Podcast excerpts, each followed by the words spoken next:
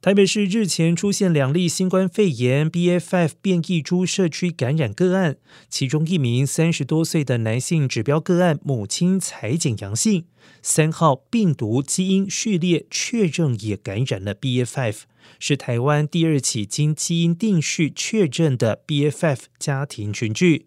指挥中心疫情监测组组长周志浩表示，在台湾 B.F.F 看起来正低度流行，心里要有打算，这是下个挑战。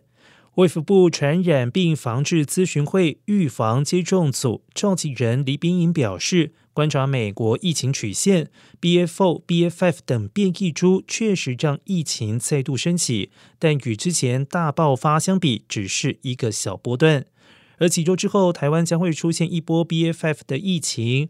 而且依各国的相关研究显示，感染过 B A two 的人还有可能再感染 BA.5，所幸重症住院率并没有明显的增加。